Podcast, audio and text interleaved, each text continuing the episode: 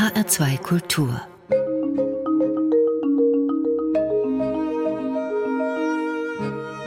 Doppelkopf Heute am Tisch mit Christoph Jahr. Gastgeber ist Andreas Bomber. Vor 150 Jahren fand auf französischem Boden in Elsass und in Lothringen ein Krieg zwischen Frankreich und den von Preußen angeführten deutschen Staaten statt. Am Ende stand die Niederlage Frankreichs und die Ausrufung eines deutschen Reiches am 18. Januar 1871 im Spiegelsaal zu Versailles. Der 2. September wurde bis zum Ersten Weltkrieg als Sedanstag begangen. Noch meine 1892 geborene Großmutter hat davon begeistert erzählt. Sie bekam leuchtende Augen von den bunten Paraden und vor allem war schulfrei an diesem Tag.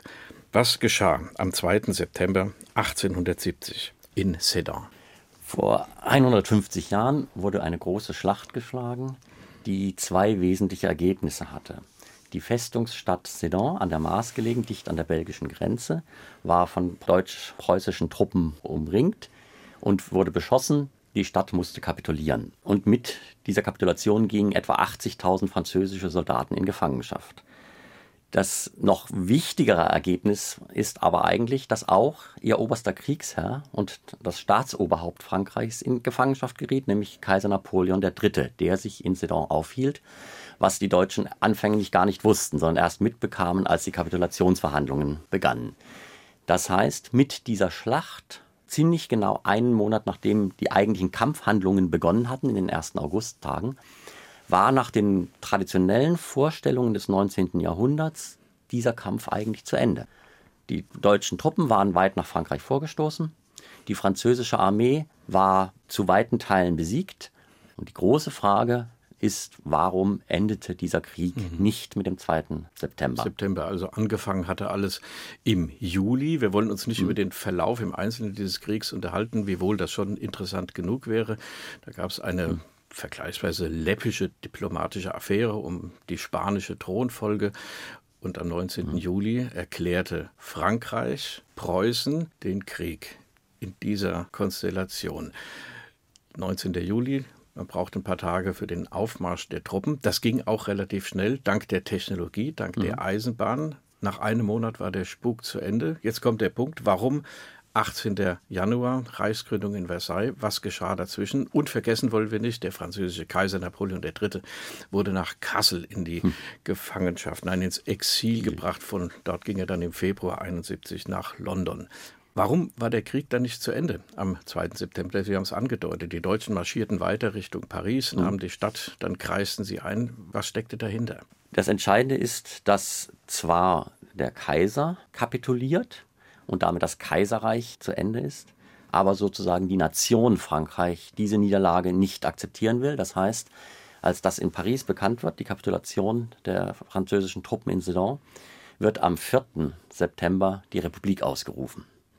Und das ist das, was auch heute in Frankreich dann eigentlich erinnert wird. Also da wird natürlich weniger des 2. September gedacht, sondern des 4. Die Begründung der dritten französischen Republik, die dann bis 1940 Bestand hatte, als dann die Wehrmacht Frankreich besiegt hat. Das ist nicht nur eine Frage natürlich des Wechsels der Staatsform, sondern damit artikuliert sich der Wille, diesen Kampf nicht um jeden Preis zu beenden. Es finden in den folgenden Tagen dann Friedenssondierungen statt. Die scheitern aber im Wesentlichen daran, schon zu diesem frühen Zeitpunkt, dass die deutschen Forderungen an einem Punkt für Frankreich unakzeptabel erscheinen und das ist die Annexion von Elsass und größeren Teilen Lothringens. Das ist letztlich der Punkt, dass man Kontributionen wird leisten müssen, das akzeptiert man. Man akzeptiert, dass Preußen ein deutsches Reich direkt an der französischen Grenze etablieren wird unter seiner Vorherrschaft, aber Gebietsabtretungen, die akzeptiert man nicht. Jules Favre etwa sagt, unter Tränen, das ist das Ende Frankreichs, das können Sie nicht verlangen. Bismarck, Moltke bleiben da hart und verlangen es. Daraufhin werden diese Verhandlungen abgebrochen. Die internationale Lage ist auch zu der Zeit so, dass Russland oder Großbritannien nicht ernsthaft intervenieren. Und das heißt dann für die preußisch-deutschen Truppen, jetzt geht es nach Paris. Wenn wir diesen Krieg beenden wollen, müssen wir die Hauptstadt besitzen. Also marschiert man nach Paris und ist knapp zwei Wochen später mhm. dann auch da. Ab dem 19. September schließt sich der Belagerungsring um Paris. Auch das ist etwas, was man heute auf dem Stadtplan zum Beispiel durchaus noch sieht, aber sich vielleicht doch noch klar vor Augen führen muss. Paris ist die größte Festung Europas. Es ist nicht einfach nur die Stadt, sondern das, was heute das innere Paris ist, ist ein Festungsgürtel, aber es gibt noch einen größeren Festungsgürtel drumherum mit sehr vielen vorgelagerten Forts. Das heißt, man hat etwa 80 Kilometer Frontlinie, die man als Besatzungstruppe beherrschen muss, um Paris vollständig einzukreisen. Mhm. Nun hat man damals bestimmt auch gesagt, Elsass-Lothringen ist ja gar kein französisches Land. Das ist erst in den 1680er Jahren, also noch nicht mal 200 Jahre vorher, von Ludwig XIV. seinerseits annektiert worden und zu Frankreich dazugeschlagen worden. Vielleicht ein Argument, warum man das zurückholen wollte. War das denn ein Kriegsziel, als 1870 im Juli dieser Waffengang, ja, soll man sagen, beschlossen wurde und man ihn dann durchgeführt hat? War das ein Ziel, die Annexion, oder hat sich das so im Lauf der Handlungen erst ergeben? Das Wort Kriegsziel passt zu dieser Zeit tatsächlich noch nicht. Das kennen wir aus dem Ersten Weltkrieg dann sehr stark. Tatsächlich geht man erst einmal in diesen Krieg in der Vorstellung, es ist sozusagen ein Duell zwischen Deutschland und Frankreich. Frankreich erklärt den Krieg. Es geht um Ehre, um einen diplomatischen Konflikt, der für sich genommen nach heutigen Maßstäben lächerlich ist, aber für die damalige Zeit kann das so verkauft werden. Die entscheidende Wendung kommt nach wenigen Tagen, ohne jetzt den Kriegsverlauf im Einzelnen schildern zu wollen. Aber ab dem 4. August im Grunde werden sehr schnell einige entscheidende Grenzschlachten geschlagen, die die preußisch-deutschen Truppen auch mit erheblichem Maß an Glück, aber doch für sich entscheiden können. Damit ist das geschehen, womit davor nur wenige gerechnet haben, nämlich, dass der Krieg nicht auf deutschem Boden stattfinden wird, sondern auf französischem Boden und dass man tatsächlich dieses Territorium, äh, Lothringen, Elsass, in seine Hand bekommt. Plötzlich wird es also eine Möglichkeit. Und dann tatsächlich tauchen sofort diese Überlegungen aus den verschiedensten Richtungen auf. Es gibt wirtschaftliche Überlegungen, es gibt natürlich militärstrategische Überlegungen. Frankreich hat äh, seit Vauban und Ludwig XIV. einen Festungsgürtel äh, an der Grenze errichtet. Das militärische Argument ist natürlich, wenn wir den besitzen, sind wir vor zukünftigen Angriffen Frankreichs relativ sicher. Es gibt diese sprachlich-kulturell-historischen Argumente sehr stark wie Sie gesagt haben, das Elsass gehörte doch zum alten Heiligen Römischen Reich deutscher Nation. Die Bevölkerung spricht bis heute überwiegend Deutsch, also in Form des äh, elsässisch-alemannischen Dialekts. Die sind eigentlich Deutsche, die holen wir uns jetzt zurück. Und da findet auch tatsächlich eine starke Selbstmobilisierung sagen, des Bürgertums statt im mhm. Zeichen des Nationalismus, zu sagen, ja doch, des deutschen Vaterland umfasst auch Elsass und Teile Lothringens. Also es gibt militärische Argumente, es gibt politische Argumente und es gibt eine öffentliche Meinung, die das dann mhm. plötzlich auch für gut heißt. Kann man das so sagen? Das kann man so sagen, die sich auch, denke ich, gegenseitig beeinflussen. Also es gibt Aufzeichnungen etwa von Ludwig Bamberger, der aus Mainz kommt und äh, damals also zu Hessen gehörte der lange Zeit ein enger Vertrauter Bismarcks ist, später dann in den 1880er Jahren ein entschiedener Gegner von Bismarck wird, der schon vom 6. oder 7. August berichtet, dass Bismarck entschlossen ist, das Elsass und Teile Lothringens für das neue Deutsche Reich zu behalten. Und praktisch parallel fängt auch diese Diskussion in der Öffentlichkeit an. Das heißt, da entsteht im Grunde ein System kommunizierender Röhren. Man kommt dann im Grunde da nicht mehr heraus, will das aber eben auch nicht. Man sagt sich, jetzt sind wir endlich mal am Drücker, wenn man das so sagen darf. Es ist ja nicht vergessen, dass die französische Außenpolitik äh, sehr kriegerisch war, die Plünderung der Pfalz. All das ist ja nicht vergessen. Und man muss auch ganz eindeutig sagen, Nationalismus ist nicht nur in Deutschland sehr stark, sondern auch in Frankreich in der Juli-Krise, die zum Krieg führt, wird im französischen Parlament darüber schwadroniert, dass man doch Plünderungszüge durch das Großherzogtum Baden unternehmen werde, um den Preußen mal zu zeigen, wer hier die eigentliche europäische Vormacht ist. Und diese Drohungen sind für die Menschen real. Und man darf auch davon ausgehen, dass die französische Armee natürlich, sie hätte den Rhein überquert, wenn sie das geschafft hätte. Und es wäre dann eben der umgekehrte Fall eingetreten, dass dann deutsche Gebiete verwüstet ja. worden wären. Dieses Thema Nationalismus Patriotismus, wie immer man das nennen will und wie sich das entwickelt. Das werden wir noch im Verlauf des Gesprächs dann vertiefen. Jetzt kommt ein Beispiel, das vielleicht gar nicht so bekannt ist. Der Komponist, die erste Musik, der Komponist ist Johannes Brahms. Es gibt das Triumphlied Opus 55, eine Komposition, die man heute nur mit spitzen Fingern anfasst, selten aufgeführt. Das ist ein Widmungsstück für das neue, neu entstandene Deutsche Reich. Brahms Biograf und Freund meinte, dass der ursprüngliche Untertitel auf den Sieg der deutschen Waffen geheißen habe. Wir hören mal die ersten drei Minuten. Es klingt ein bisschen an, Heil dir im Siegerkranz. Es ist ein Stück für zwei Chöre und Orchester auf Texte aus der Offenbarung, das Triumphlied von Johannes Brahms, hier in einer Aufnahme mit Chor und Orchester des Dänischen Rundfunks unter Gerd Albrecht. So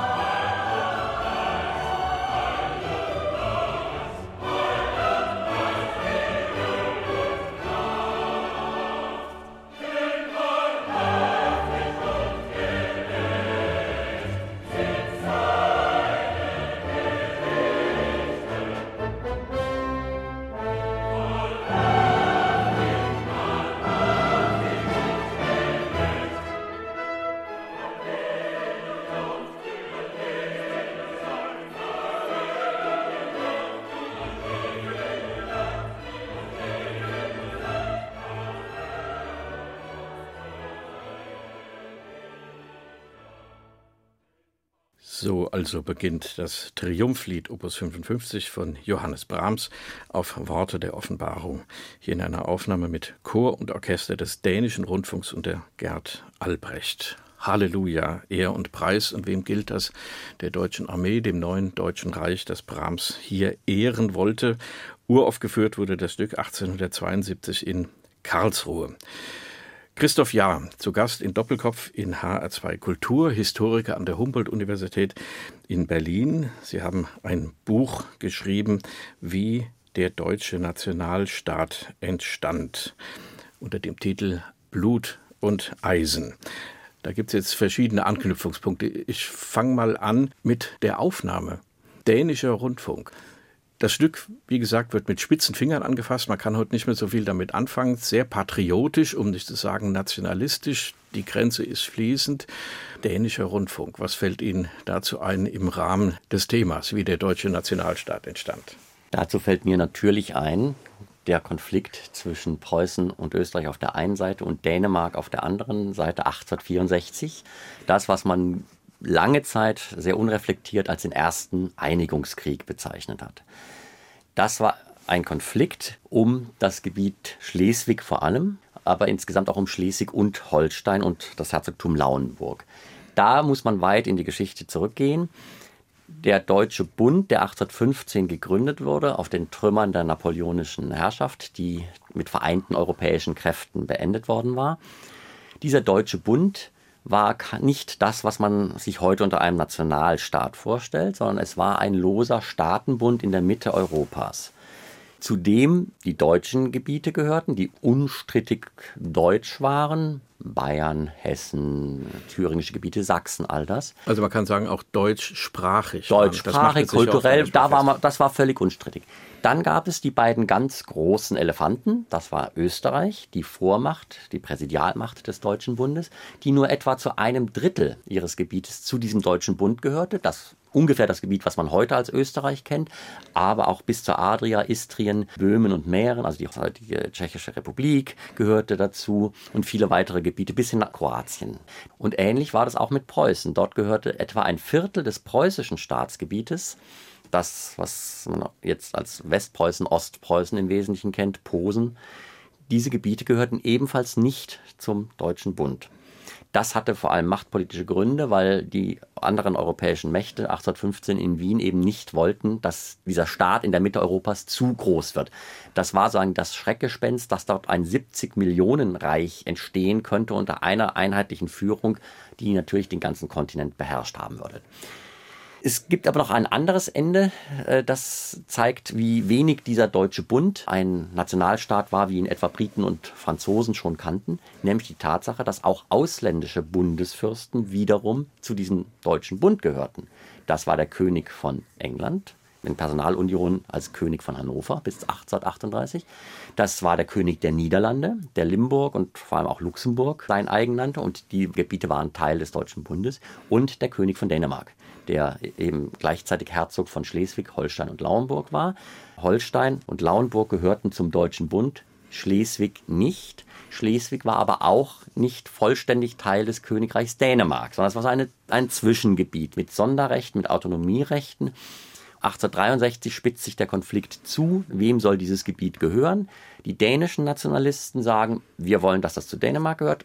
Holstein gibt man auf. Da sieht man ein, das ist zu deutsch, das können wir nicht assimilieren, aber Schleswig ist ungefähr zur Hälfte dänischsprachig. Das wollen wir für Dänemark haben. Und die deutschen Nationalisten, wie schon 1848, sagen, nein, Schleswig, das soll natürlich auch zu Deutschland. Und darüber gibt es diesen Konflikt, der letztlich dadurch entschieden wird, dass die beiden Großmächte des Deutschen Bundes, Preußen und Österreich, Dänemark ein Ultimatum stellen und dann in Schleswig einmarschieren. Aber das ist ein Krieg, den der Deutsche Bund nicht will. Insofern ist es kein deutsch-dänischer Krieg, mhm. sondern eine Sonderveranstaltung dieser beiden Großmächte. Von Preußen und Österreich um die dänische Thronfolge und die Erbschafts- und Besitzfragen in diesem nördlichen Teil. Man merkt schon, wie kompliziert diese, genau. diese ganze Man könnte jetzt ist. stundenlang darüber reden, genau. warum das so ist und dass es eine Verfassung in Dänemark gibt und die Frage, wer ist der legitime Thronfolger. Eine sehr ja. komplizierte Geschichte. Entscheidend ist in diesem Zusammenhang, dass 1864 eigentlich die deutsche Nationalbewegung, die Liberalen, die sagen, wir wollen ein einheitliches Deutschland, für die ist zu diesem Zeitpunkt sind Österreich und Preußen eigentlich die Verräter, die nämlich genau die deutsche Sache nicht wollen. Also, wenn der dänische Rundfunk das Triumphlied von Johannes Brahms aufnimmt, dann hat es da einen gewaltigen historischen Hintergrund. Und wenn der Dirigent auch noch Gerd Albrecht heißt, dazu muss man wissen, hm. dass dieser wunderbare Musiker, der sehr viel auch für den musikalischen Nachwuchs getan hat, legendäre Kinder- und Jugendkonzerte gemacht hat, ein toller Dirigent, der zum Leiter der tschechischen Philharmonie mal gewählt wurde und die Tschechen sich zum Teil geweigert haben, unter einem deutschen Dirigenten zu spielen, da kommt noch das habsburgische Erbe, aber vielmehr natürlich die Geschichte des Zweiten Weltkriegs und des Nazireichs hinzu. Da merkt man, dass Musikgeschichte sowohl was Komposition angeht, als auch was Interpreten angeht, auch nicht von heute auf morgen endet, sondern dass da lange, lange Traditionsstränge und furchtbare Dinge noch in der Erinnerung sind. Insofern ist es wichtig, sich immer wieder daran zu erinnern. Herr Ja, Dann gibt es noch 1866 die Auseinandersetzung zwischen Preußen und Österreich. Schlacht bei Königgrätz ist das Stichwort. Und dann kommt eben diese Auseinandersetzung mit Frankreich. Warum entsteht ein deutsches Reich durch Kriege und nicht durch Verhandlungen? In dieser Zeit, in der Mitte des 19. Jahrhunderts, ist es noch völlig unumstritten, dass Machtfragen politische Machtfragen im Zweifelsfalle militärisch entschieden werden. Und es wird geradezu als der Ausweis des Großmachtstatus eines Landes angesehen, dass es in der Lage ist, seine Interessen militärisch durchzusetzen, das heißt über Krieg und Frieden zu entscheiden. Es ist ein interessantes Phänomen äh, dieser Einigungskriege, dass sie etwa, wenn wir an Blatter von Suttner denken, dann der Anstoß wird zu sagen, so kann es nicht mehr weitergehen. Diese Kriege, die jetzt geführt werden können im 19. Jahrhundert, teilweise schon industrialisiert, sind derartig zerstörerisch und in ihren Folgen nicht in keiner Form mehr berechenbar. Wir müssen andere Formen des Ausgleichs finden, Schiedsgerichtsbarkeit und solche äh, Dinge werden dann diskutiert.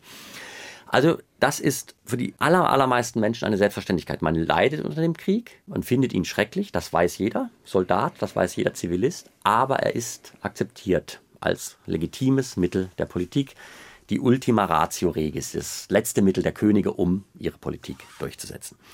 Der zweite Punkt ist, auch das ist wieder ein sehr kompliziertes Thema, dass der Deutsche Bund und alle Staaten, die ihm angehören, nicht vollständig autonom sind.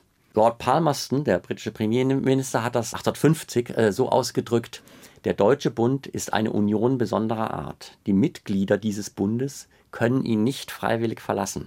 Sie können nicht eintreten, austreten, wie sie wollen. Sie können auch ihre inneren Angelegenheiten nicht vollständig frei bestimmen, weil diese Ordnung, die Mitte Europas, von den anderen europäischen Mächten 1815 in Wien mitbestimmt und garantiert wurde. Und das ist genau das Problem. Jede Auseinandersetzung innerhalb des Deutschen Bundes, wer hat das Sagen, wer gibt die Richtung vor, kann zu einem internationalen Konflikt werden. Konkret für 1870 war das so, dass Frankreich es natürlich sehr gelegen kam, dass an seiner Ostgrenze kein zentral regierter Nationalstaat bestand, sondern eben dieser lockere Staatenbund. Trotzdem muss man vorsichtig sein. Napoleon III. insbesondere war eigentlich durchaus preußenfreundlich eingestellt. Der hatte ein Problem mit Österreich. Das wollte er aus Deutschland heraushaben. Aber er hat Bismarck etwa 1862 mehr oder weniger unverhüllt angeboten, man könne doch ein preußisch-französisches Bündnis schließen, Österreich aus dem Deutschen Bund werfen und dann könne Preußen den Rest Deutschlands durchaus gemäßigt dominieren. Da habe Frankreich nichts grundsätzlich gegen einzuwenden. Das verschiebt sich nach 1866, als es dann Wirklichkeit geworden ist. Österreich ist mit einem fulminanten, von kaum jemandem erwarteten militärischen Sieg aus dem Deutschen Bund gedrängt worden. Und jetzt entsteht in Frankreich das, was man eine Kriegspartei nennen könnte. Das heißt, diejenigen, die nach der Revanche pour Salot, also der Rache für König Grätz rufen und sagen, jetzt müssen wir die, sozusagen auf die Bremse steigen. Preußen darf keinerlei Machtzuwachs mehr zugestanden werden.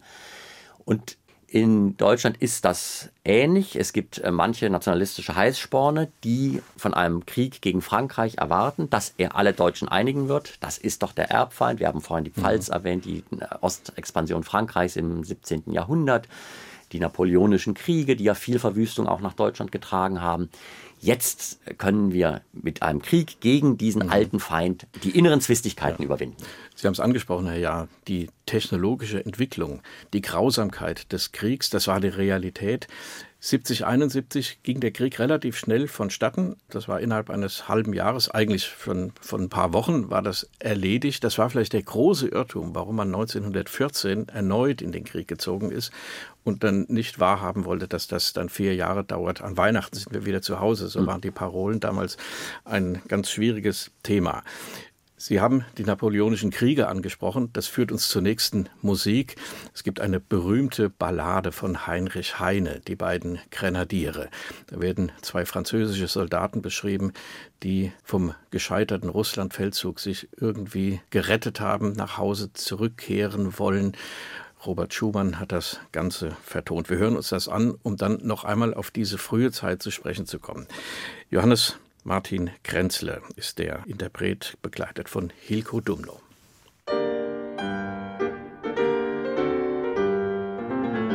Nach Frankreich zogen zwei Grenadier, die waren in Russland gefangen.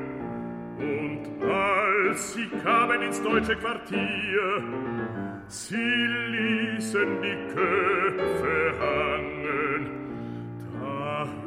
Hörten sie beide die traurige Mär, dass Frankreich verloren gegangen.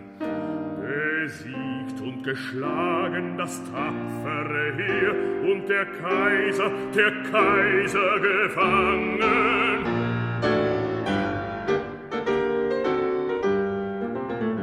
Da weinten zusammen die Grenadier, wohl ob der kläglichen Kunde, der eine sprach, wie weh wird mir, wie brennt meine alte Wunde? Der andere sprach, das Lied ist aus. Auch ich möcht mit dir sterben, doch hab ich Weib und Kind zu Haus, die ohne mich verderben. Was schert mich Weib, was schert mich Kind? Ich trage weit besser Verlangen. Lass sie betteln gehen, wenn sie hungrig sind. Mein Kaiser, mein Kaiser gefangen.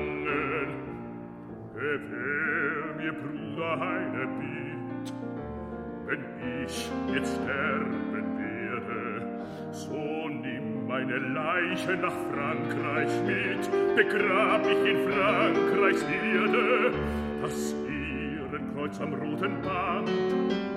Sollst du aufs Herz mir legen, die Flinte gib mir in die Hand und gürt mir um den Degen, horchen still, wie eine Schildwach im Grabe, bis einst ich höre Kanonengebrüll und wie an der Rosse getrabe. Dann reitet mein Kaiser wohl über mein Grab, wie Schwerter klirren und blitzen, wie Schwerter klirren steig ich gewaffnet hervor aus dem Grab, den Kaiser, den Kaiser zu schützen.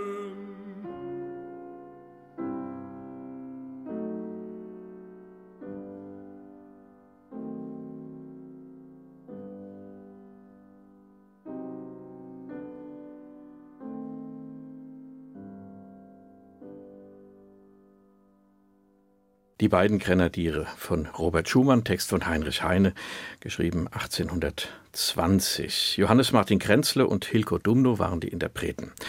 Wer wird denn einmal unseren europäischen Augiasstall wenigstens von dem obskuranten Pfaffen- und Papsttum reinigen?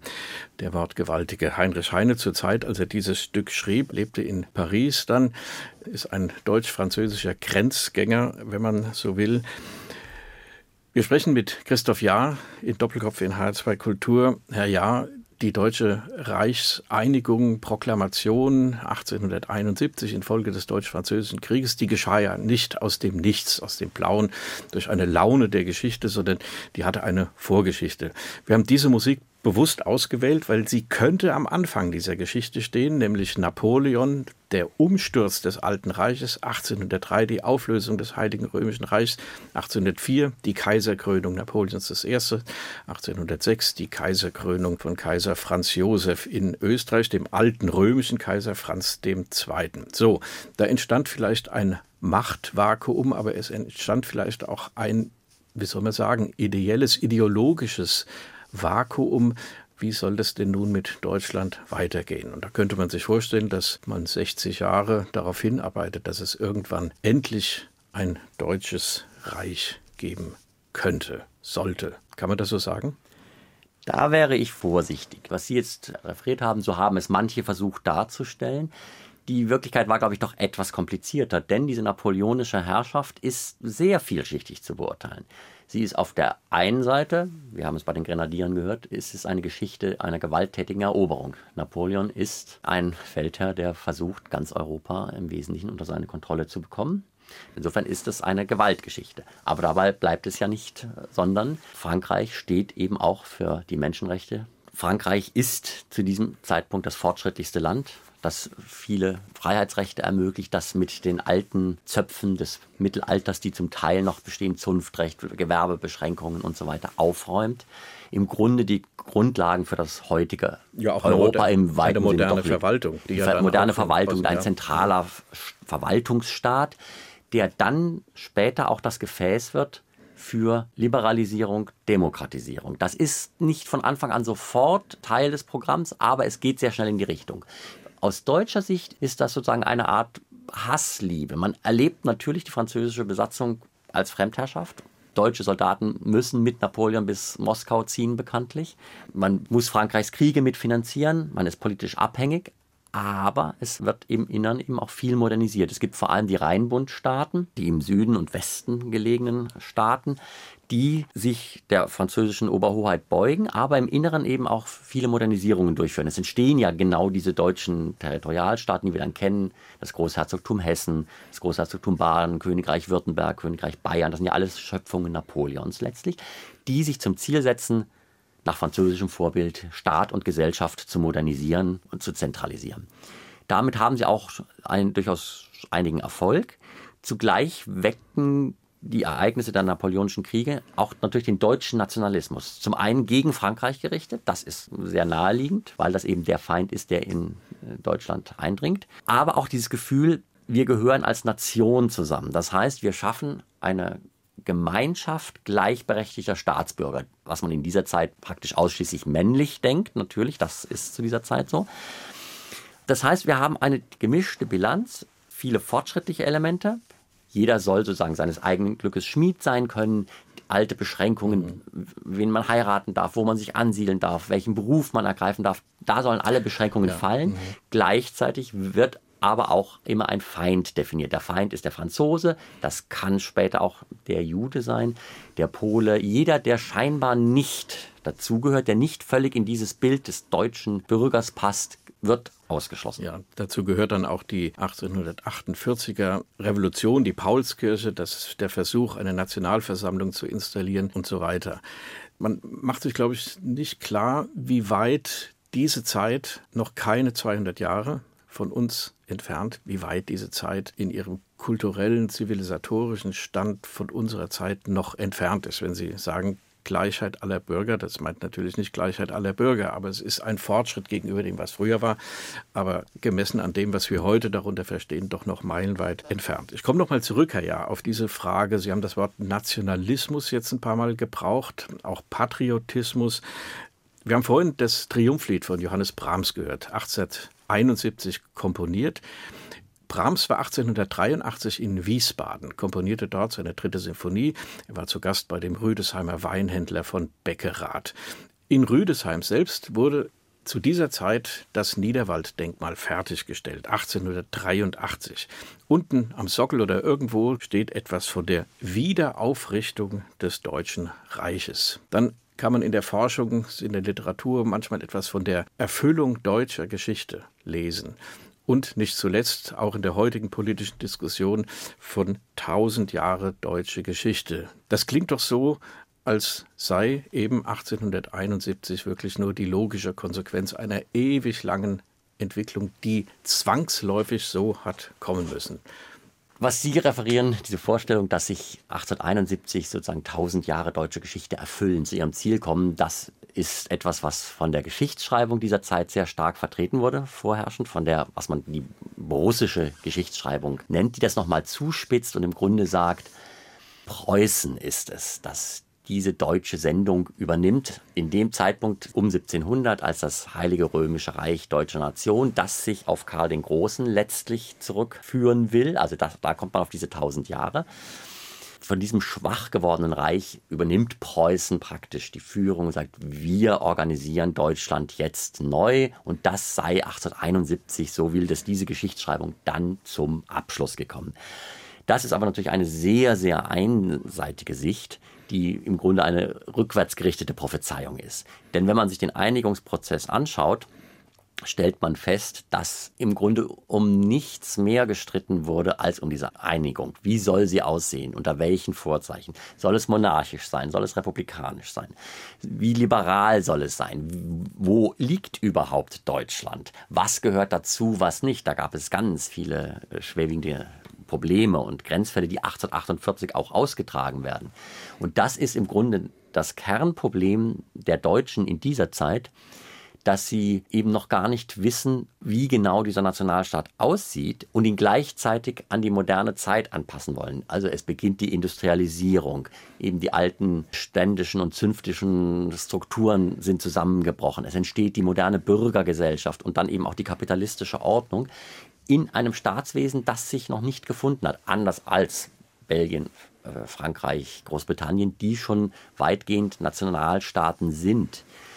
Die Deutschen müssen also immer beides tun. Sie müssen überlegen, wer gehört überhaupt zu uns, wie wollen wir uns als Staat und Gesellschaft organisieren und wie kommen wir gut in diese neuen Zeiten. Und das ist das Grundproblem. Deswegen ist auch möglicherweise der wichtigste Motor der deutschen Einigung nicht das, was die Politiker oder die Intellektuellen tun und denken, sondern die Wirtschaft, der Deutsche Zollverein ab 1834, der im Grunde einen Wirtschaftsraum schafft, der um 1860 praktisch deckungsgleich ist mit dem, was 1871 das Deutsche Reich wird, bis auf Elsass-Lothringen und die damals noch dänischen Gebiete. Das kann man äh, sehr gut nachweisen an wirtschaftlichen Daten. Äh, wo werden Eisenbahnen gebaut? Da sieht man sehr früh zum Beispiel, dass Österreich relativ gesehen zurückbleibt dass die Verbindungen auch zu den süddeutschen Staaten lockerer werden und die nach Norden hin sich verdichten. Und das sind im Grunde ganz wesentliche Voraussetzungen, ohne die die deutsche Einigung in der Form, in der sie dann stattfand, gar nicht denkbar wäre. Mhm. Und man sieht das vielleicht an keinem Territorium so gut wie am Großherzogtum Baden, das strategisch extrem wichtig liegt natürlich im Rheintal, das im Grunde relativ früh erkennt, dass die Anlehnung an Preußen mit einem heutigen Wort alternativlos ist, dass man mit Österreich zusammen keinen deutschen Nationalstaat hinbekommen kann. Das große Problem auch für die liberale Nationalbewegung in Deutschland ist, dass ausgerechnet dieses Preußen sich eben nicht dauerhaft auf einen liberalen mhm. Kurs mhm. verpflichten ließ, dass ausgerechnet der mit Abstand größte Staat innenpolitisch, gesellschaftspolitisch sehr rückständig, sehr autoritär ist während wir zum Beispiel auf Ebene des deutschen Nationalstaats das gleiche freie geheime Männerwahlrecht haben, was zu seiner Zeit sehr, sehr fortschrittlich war, in kaum einem anderen europäischen Land auch nur annähernd erreicht wurde, galt innerhalb Preußens ein Dreiklassenwahlrecht, das sehr mhm. rückständig war und die Macht der traditionellen Eliten absicherte und völlig undemokratisch war. Wie wichtig, und diese Spannung ja. ist Deutschland sozusagen, an der ist, hat es das ganze Kaiserreich über laborieren müssen und ist nie wirklich damit fertig geworden. Wie wichtig diese Wirtschaftsfragen sind, sieht man ja heute bei der EU und dem Brexit. Und es erhebt sich die Frage, gibt es einen Freihandel oder muss wieder Zoll gezahlt werden? Also müssen alle Lastwagen und Züge ihre Türen öffnen und dann wird mit dem Taschenrechner irgendwas berechnet, was da gezahlt werden muss, was das für eine Entwicklung zurückschraubt. Also man sieht, mhm. wie wichtig diese Dinge sind, auch das dann nach der Reichseinigung bedingt wohl durch die Bahnfahrpläne eine gemeinsame Zeit für dieses Deutsche Reich eingeführt wurde. Das glaubt man ja auch nicht, dass also, wenn es in 8 Uhr in Berlin ist, ist es auch 8 Uhr in Aachen und 8 Uhr in Freiburg. Das war bis 1871 nicht so. Ja, ja, wir kommen noch zu einer Musik, ein Komponist darf nicht fehlen in dieser Frage Deutschland, Frankreich 70, 71. Das ist Richard Wagner. Auch er hat sich wie viele andere in die Reihe derjenigen eingereiht, die dem neuen Reich und dem neuen Kaiser gehuldigt haben. Es gibt einen Kaisermarsch in B-Dur, aus dem wir jetzt einen kurzen Ausschnitt hören wollen, in einer Aufnahme mit dem London Symphony Orchestra und der Marek Janowski.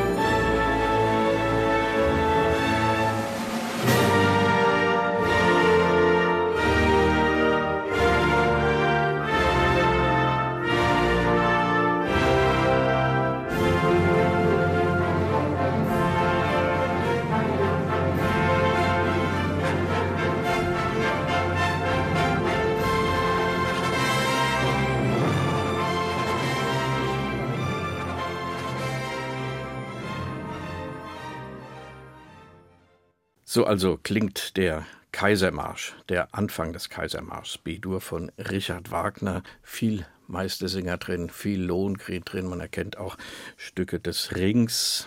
Wagner hatte halt schon einen starken Personalstil, vielleicht nicht gerade sein bestes Stück. Das London Symphonieorchester hat gespielt und der Marek Janowski uraufgeführt am 14. April 1871 in Berlin. Christoph Jahr zu Gast in Doppelkopf in H2 Kultur, Historiker aus Berlin. Sie haben das Buch Wie der deutsche Nationalstaat entstand geschrieben. Es heißt Blut und Eisen. Was ist denn das für ein martialischer Titel, Herr Jahr? Das ist, denke ich, eines der bekanntesten Zitate aus dieser Zeit. Das ist die erste bedeutsame Rede, die Otto von Bismarck als neu ernannter preußischer Ministerpräsident hält, 1862 wo er vor der Budgetkommission des preußischen Abgeordnetenhauses seine Politik erklärt. Zu dieser Zeit herrscht nämlich in Preußen ein Verfassungskonflikt. Es geht im Grunde um die Frage, wer bestimmt über das Geld, über den Haushalt und wer bestimmt über die Armee. Es gibt einen starken Liberalismus, dessen Abgeordnete sagen, wir wollen mitbestimmen. Wir sind diejenigen, die diese Gesellschaft tragen. Es ist nicht mehr das alleinige Vorrecht des Monarchen, über solche Dinge zu bestimmen. Wir wollen mitreden.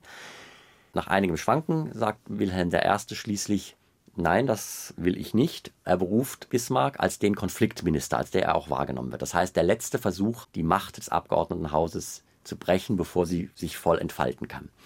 Und das verweist auf diese Problematik, eben dass Preußen als sehr autoritärer Staat einerseits von den Liberalen als die einzige militärisch-wirtschaftliche Macht, politische Machtoption gesehen wird, die ein einiges Deutschland herbeiführen kann. Andererseits aber wäre dieses einige Deutschland eben nicht das liberale Deutschland, das sich die damals fortschrittlichen Kräfte wünschen, sondern es wäre eben ein sehr autoritäres Deutschland. Was Bismarck gelingt, ist im Grunde mit diesem Ausspruch, die großen Konflikte der Zeit werden durch Eisen und Blut gelöst, nicht durch Majoritätsbeschlüsse. Das ist das Versprechen oder das Angebot, lasst uns zusammengehen. Ihr kriegt die Wirtschaft, ihr könnt euch ökonomisch entfalten, die Politik überlasst ihr mir. Dann sorge ich für ein einiges Deutschland in eurem Sinne. Nur mit dem Parlamentarismus wollen wir es mal nicht übertreiben.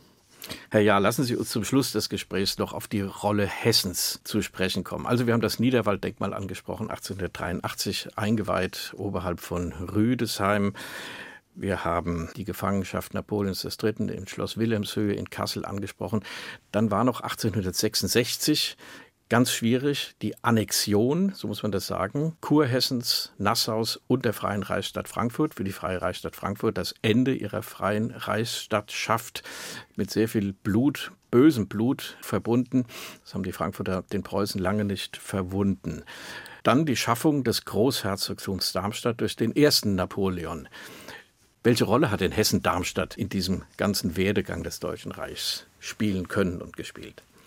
Vielleicht darf ich das etwas weiter fassen. Dieser ganze hessische Raum, dessen Grenzen ja sich auch immer wieder etwas verändern im Laufe der Jahrhunderte, im Grunde Deutschland wie unterm Brennglas widerspiegelt. Es ist genau die Grenze zwischen dem Norden und dem Süden. Die Mainlinie, die berühmte, geht ja nun mitten durch dieses Gebiet und das sieht man eben in jedem Aspekt. Frankfurt ist erst einmal von ganz zentraler Bedeutung, weil es für den Deutschen Bund so etwas wie die Hauptstadt ist. Es gibt nicht, natürlich keine eigentliche Hauptstadt, aber es ist der Sitz der Bundesversammlung, also des zentralen politischen Gremiums des Deutschen Bundes, zu dem alle deutschen Staaten ihre Vertreter entsenden. Auch Bismarck war eine ganze Reihe von Jahren preußischer Gesandter in Frankfurt. Das heißt, alle Entscheidungen, die den gesamten Deutschen Bund betrafen, mussten letztlich über Frankfurt laufen. Natürlich wurden die eigentlichen Entscheidungen meist in Wien und oder Berlin getroffen, aber sie mussten durch Frankfurt laufen. Und man sieht auch die besondere Bedeutung, auch protokollarisch sozusagen, nochmal am Fürstentag 1863 im August. Das ist der letzte Versuch, den sich schon anbahnenden Konflikt zwischen Preußen und Österreich. Wer hat hier wirklich das Sagen im Deutschen Bund? Geht es zusammen weiter oder muss einer aus dem Deutschen Bund ausscheiden, der findet natürlich in Frankfurt statt. Dort treffen sich fast alle deutschen Fürsten und beraten Reformpläne. Wer nicht dabei ist, ist der König von Preußen auf Drängen seines Ministerpräsidenten Bismarck, der ihm das quasi verbietet, weil er das zu diesem Zeitpunkt schon nicht mehr will. Dann sieht man an den hessischen Gebieten, Sie haben es erwähnt, dass einige davon annektiert werden. Das ist das Schicksal, was viele norddeutsche Staaten ja auch davor im Grunde schon ereilt hat. Das heißt, sie werden einfach geschluckt von Preußen. Das Großherzogtum Hessen-Darmstadt wird letztlich in völlige Abhängigkeit gebracht, weil es mit seinen Teilen Oberhessen, die nördlich des Mains liegen, ab 1867 dann zum Norddeutschen Bund bereits gehört, während der südliche Teil formal so unabhängig und frei ist wie nie in seiner Existenz. Denn es gibt den Deutschen Bund nicht mehr, der Südteil ist nicht Teil des Norddeutschen Bundes. Also auf dem Papier gibt es nie ein unabhängigeres Hessen als zu dieser Zeit, genauso wie Baden, Württemberg und Bayern, die formal völlig unabhängig sind. Aber faktisch sind sie bereits durch Militärabkommen, die schon im äh, August 1866 für Hessen etwas später geschlossen werden, schon ganz dicht an Preußen angekettet. Sie sind durch den bereits erwähnten Zollverein ganz eng mit äh, Preußen verbunden. Das heißt, wir haben hier eine sehr gemischte Situation, die sich eben genau in Hessen widerspiegelt. Also man sieht diese Mittelposition, die Hessen ja in vieler Hinsicht bis heute in Deutschland innehat. Man sieht das auch innenpolitisch etwa daran, dass das Großherzogtum im Wesentlichen eine pro-österreichische Politik, großdeutsche Politik verfolgt obwohl es eben geografisch, wirtschaftlich so eng wiederum von Preußen abhängig ist. Christoph Jahr, Historiker an der Humboldt-Universität in Berlin. Unsere letzte Musik, Herr Jahr, die kommt aus Frankreich. Camille Saint-Saëns gründete 1871 die Société Nationale de Musique, eine unmittelbare Folge der Niederlage im Krieg gegen das neue Deutsche Reich, weil man Angst hatte, dass die deutsche Musik nun Frankreich, das heißt in dem Fall Paris, überschwemmt und französische Komponisten keine Möglichkeit mehr haben, ihre Werke aufzuführen. Deshalb wurde diese Gesellschaft gegründet von namhaften Komponisten, César Franck, Camille Saint-Saëns, Jules Massenet war dabei, Gabriel Fauré, also die führenden Vertreter der Musik jener Zeit. Wie chauvinistisch, nationalistisch das Ganze gemeint war, das müsste man noch herausbekommen. Wir hören ein Stück von Saint-Saëns, die Caprice Héroïque, Opus 106 für zwei Klaviere, gespielt von Marilène Doss und Annie Petit. Jedenfalls den Schluss von dieser Komposition. Am Schluss meint man sogar feindlichen Kanonen, Donner und Fanfarensignale zu hören. Das Werk wurde aufgeführt am 17. November 1871 im ersten Konzert dieser Société Nationale de Musique zur Förderung französischer Komponisten. Doppelkopf in H2 Kultur mit Christoph Jahr. Wie Preußen Deutschland erzwang. Blut und Eisen ist der Titel Ihres Buches. Vielen Dank für das Gespräch. Gastgeber war Andreas Bomber. Vielen Dank auch fürs Zuhören.